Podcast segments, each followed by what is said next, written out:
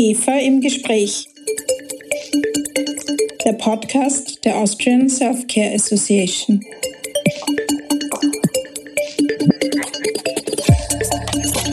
Guten Tag und herzlich willkommen bei IGEFA im Gespräch, dem Podcast der Austrian Self-Care Association. Mein Name ist Christina Nageler, ich bin Geschäftsführerin der IGEFA. Sie hören den Podcast der EGFA und in der fünften Staffel geht es um Beiträge, die Politik und Stakeholder zu einer Stärkung der Selfcare leisten können. Unter Selfcare verstehen wir den selbstbewussten und engagierten Umgang mit der persönlichen Gesundheit und erzählen viele Maßnahmen dazu, von der Vorbeugung über die Stärkung der Gesundheit bis zur Linderung von akuten Leiden. Es macht Sinn, Menschen bei der Selfcare zu unterstützen und zu begleiten, weil das für das Wohlbefinden jedes Einzelnen große Vorteile hat. Zugleich profitiert das Gesundheitssystem als Ganzes davon, wenn Menschen nicht so häufig erkranken und durch Prävention chronische Erkrankungen vermieden werden können. Welche Rolle spielen die niedergelassenen Ärzte bei der Stärkung der Selfcare?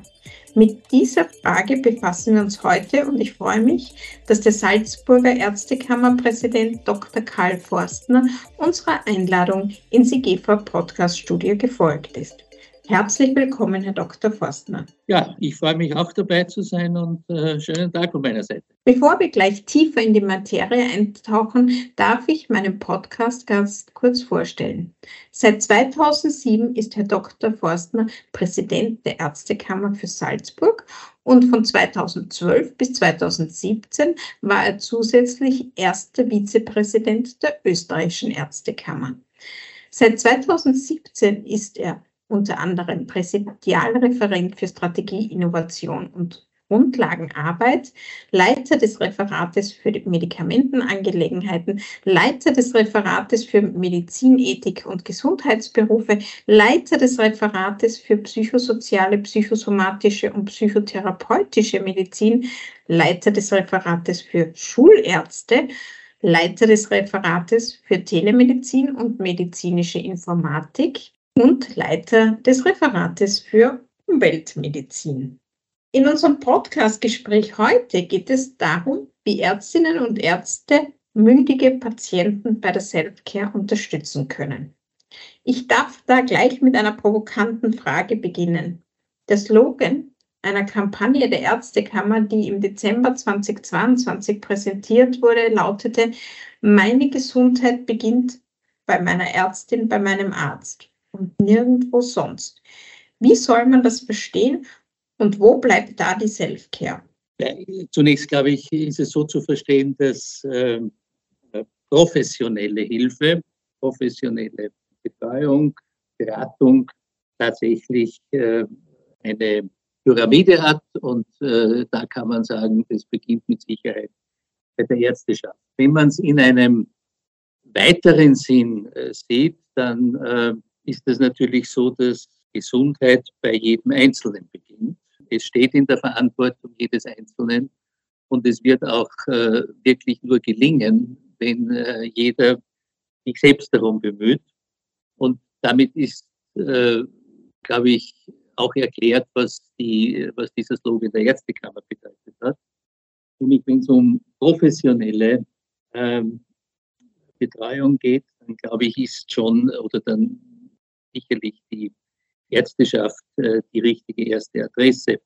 Und wenn man es polemisch sagen würde, äh, Schmied und nicht der Schmiedel, ist halt auch hier das Richtige. Aber wenn ich jetzt zurückkomme, jeder ist ja für sich verantwortlich und jeder kann natürlich in einem bestimmten Horizont äh, von Beschwerden eigene Behandlungswege gehen wie das äh, viele Leute ja aus Erfahrung können. Und dort äh, sehe ich dann auch die vor. Okay, danke.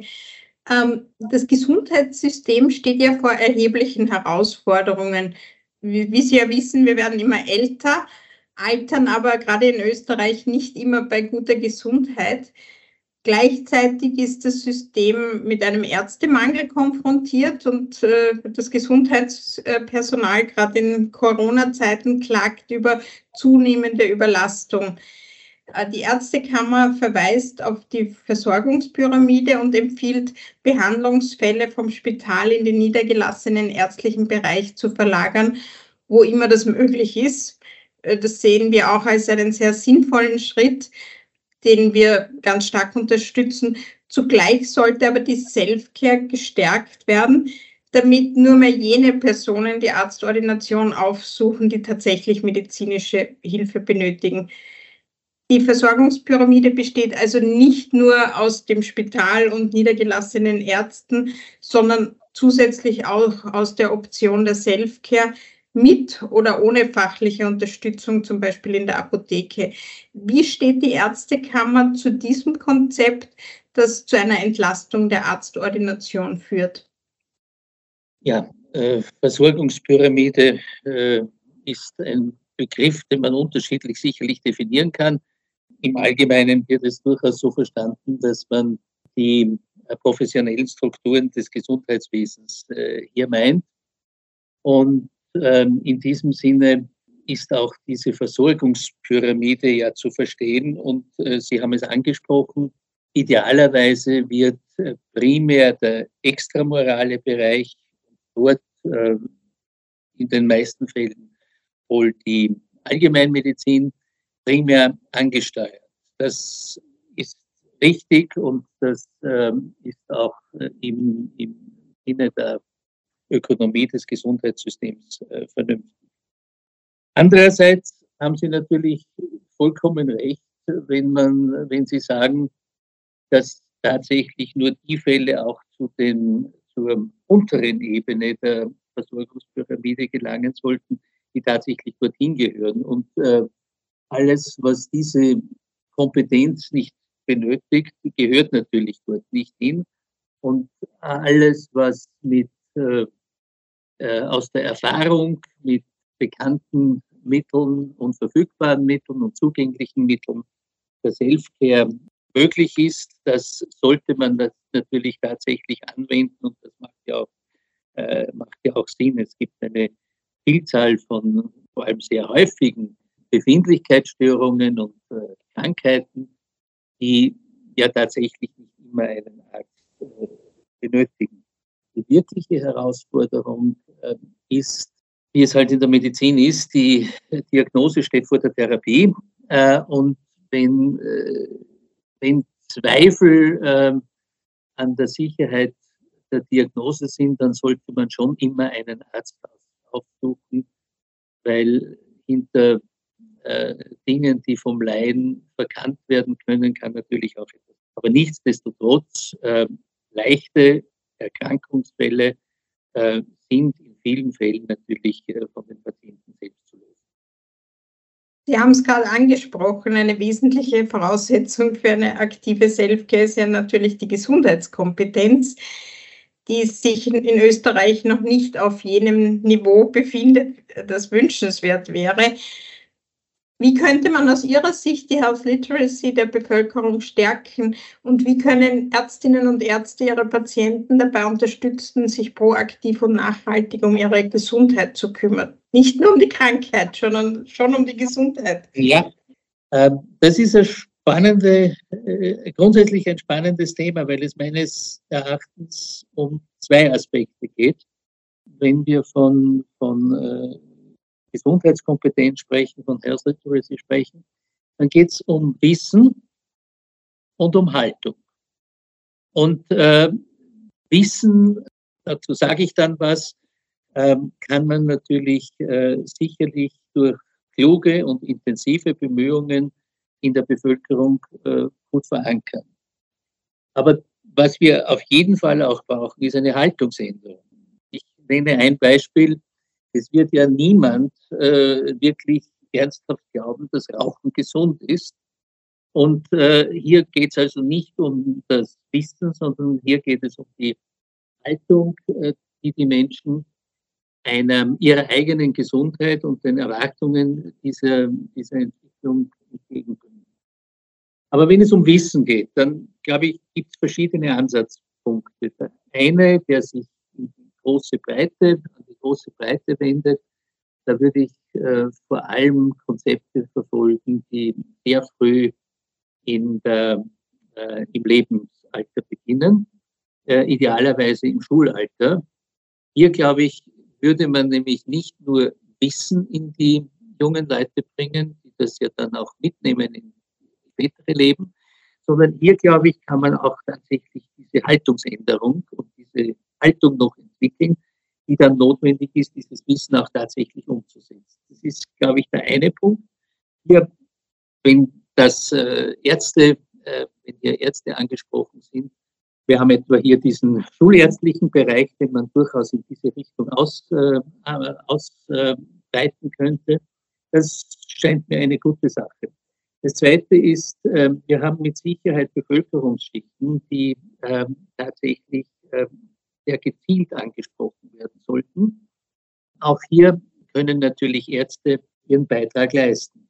Aber ich glaube, dass das weit über die Rolle nur einer Ärzteschaft hinausgeht. Ich glaube vor allem, was sich hier ganz deutlich zeigt, es ist eine Beratungsleistung, die wir, die wir als Ärzte hier erbringen müssen. Und da sind wir wieder bei einem der sehr abgegriffenen, aber deshalb äh, nicht weniger richtigen Punkte, nämlich es braucht Zeit in der Auseinandersetzung mit dem Patienten. Und äh, es ist mit Sicherheit eine Aufgabe der Ärzteschaft, Gesundheit nicht nur wiederherzustellen, wenn das geht, sondern Gesundheit auch von vornherein zu erhalten. Und äh, das sollte auch eine Beratungsleistung sein, die sich auch ähm, im sozialen Versicherungssystem eben entsprechend abbildet. Die ist aber derzeit nicht in dem geforderten Ausmaß tut, oder? Wie würden Sie das sehen? Ich glaube, äh, Sie nutzen einen sehr hübschen Euphemismus, wenn Sie sagen, nicht im äh, geforderten Ausmaß, also eigentlich gar nicht. Ja, ich, ähm, ich weiß nicht, kennen Sie in Deutschland, gibt es das grüne Rezept für die ärztliche OTC-Empfehlung? Das kam ja äh, zustande 2004, als ähm, viele OTC-Produkte aus der Erstattung in Deutschland fielen. Würden Sie sich eine ähnliche Option auch für Österreich wünschen? Fühlen sich die niedergelassenen Ärzte von der Industrie ausreichend über rezeptfreie Therapieformen informiert? Das, das grüne Rezept, ich muss es gestehen, ich musste mich da kundig machen. Aber das grüne Rezept äh, ist schon ein bisschen ein äh, sehr formaler Zugang äh, zu dieser Art von Medikament. Ich glaube, dass das letztlich äh, bei uns nicht erforderlich ist. Und aus der eigenen Praxis weiß ich, äh, man nimmt hier ein Privatrezept und gibt das dem Patienten und das hat eigentlich ohne Schwierigkeiten bisher in meiner Erfahrung funktioniert und ich weiß, dass das bei Kollegen eigentlich auch so der Fall ist. Zur zweiten Frage, fühlt sich die Ärzteschaft ausreichend informiert über diese Medikamente? Da glaube ich, da muss man zunächst einmal schon sich anschauen, um was handelt es sich. Es ist sicherlich nicht der innovativste Bereich äh, der, der, der, Produkte und vor allem der, der Medikamente.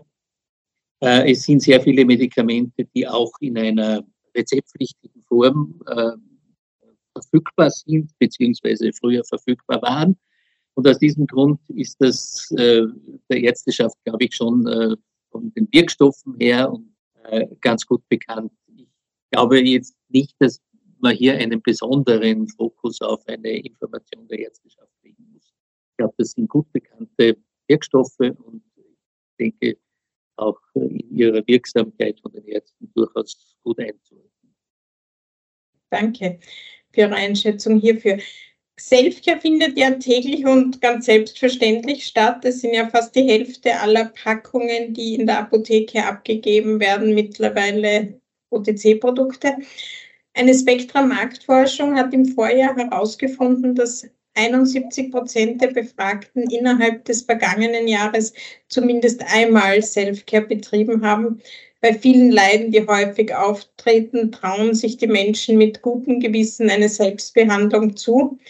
Die WHO bezeichnet Selfcare als vielversprechenden und spannenden Zugang zur Verbesserung von Gesundheit und Wohlbefinden. Und zwar sowohl aus der Perspektive jedes Einzelnen als auch aus dem Blickwinkel des Gesundheitssystems als Ganzes.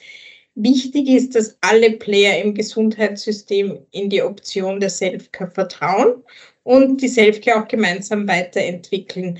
Wenn wir jetzt in die Zukunft schauen, welche Rolle glauben Sie, könnte die Ärztekammer und aber auch die österreichischen Ärzte bei dieser Förderung der Selfcare spielen? Lassen Sie mir zunächst eine kurze Korrektur äh, Ihrer Worte beziehungsweise der Einschätzung der WHO hier anbringen.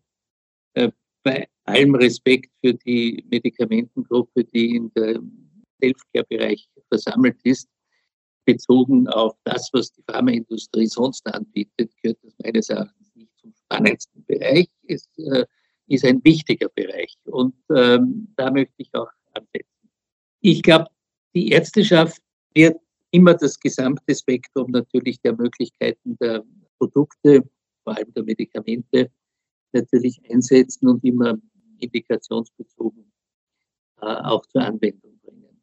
Aber wenn es um die Grundfragen geht, wie können wir unser Gesundheitssystem in Zukunft noch handeln und wie können wir dieser Dynamik, äh, die ist ja hier zweifelsfrei durch verschiedenste Entwicklungen, denkt man nur an die demografische, wie können wir das äh, in, in den Griff kriegen, dann spielt die, Selfcare mit Sicherheit eine Rolle.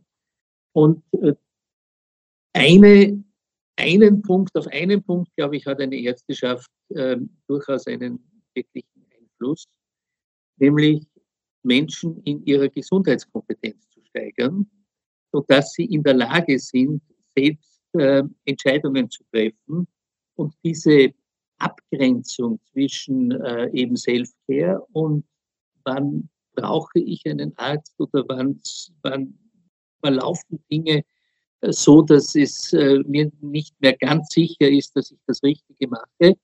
Da, glaube ich, äh, könnte eine Ärzteschaft einen ganz wesentlichen Beitrag liefern.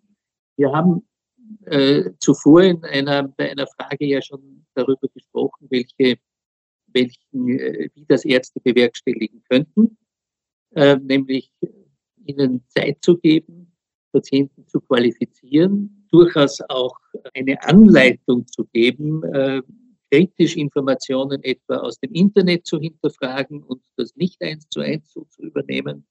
Es gibt, gäbe auch gute Möglichkeiten über qualifizierte Beratungen, äh, etwa über, über, über Hotlines, es gibt die Möglichkeit des, äh, des Zugangs, des telemedizinischen Zugangs, um diesen Bereich eben abzugrenzen und letztlich auch zu einem sicheren Bereich zu machen. Weil wenn er sich ausweitet, äh, und das äh, könnte man durchaus erwarten, dann gilt es natürlich auch, diesen Bereich wirklich sicher zu machen. Entwicklungen, wie ich sie wie man sie etwa in England sieht, mit einem weitgehenden, untergehenden äh, Gesundheitssystem, dass hier die Menschen ohne eigentlich gute fachliche Beratung auf die Selbstbehandlung zurückgeworfen werden, das wäre der falsche Weg. Aber es ist, ist auch hier erkennbar, Selfcare kann schon eine Basis sein. Gibt es Projekte von der Ärztekammer, die all Ihre Ideen heute schon unterstützen? Also äh, konkrete, konkrete Projekte, insbesondere äh, wie steigern wir die Health Literacy, äh, gibt es jetzt nicht im Sinne eines, eines konkreten Projekts. Äh, wir sind ja hier Ideen und solche gibt es. Bei diesen Ideen grundsätzlich an Partner äh, verwiesen. Also wir brauchen einerseits natürlich die Sozialversicherung, um so etwas umsetzen zu können. Wir brauchen, wenn Sie etwa an die Schule denken, wir brauchen die, äh, die staatlichen Stellen, also das Unterrichts- und das, das äh, Gesundheitsministerium, äh, die hier mitspielen. Aber in den Vorschlägen, die gerade jüngst auch wieder an die Gesundheitspolitik gerichtet werden, finden sich durchaus, findet sich natürlich dieser Bereich äh, auch stark vertreten, weil uns natürlich auch klar ist, ähm, dass äh, Patienten Und so wollen wir sie ja euch eigentlich auch am liebsten, nämlich als informierte Patienten uns gegenübertreten.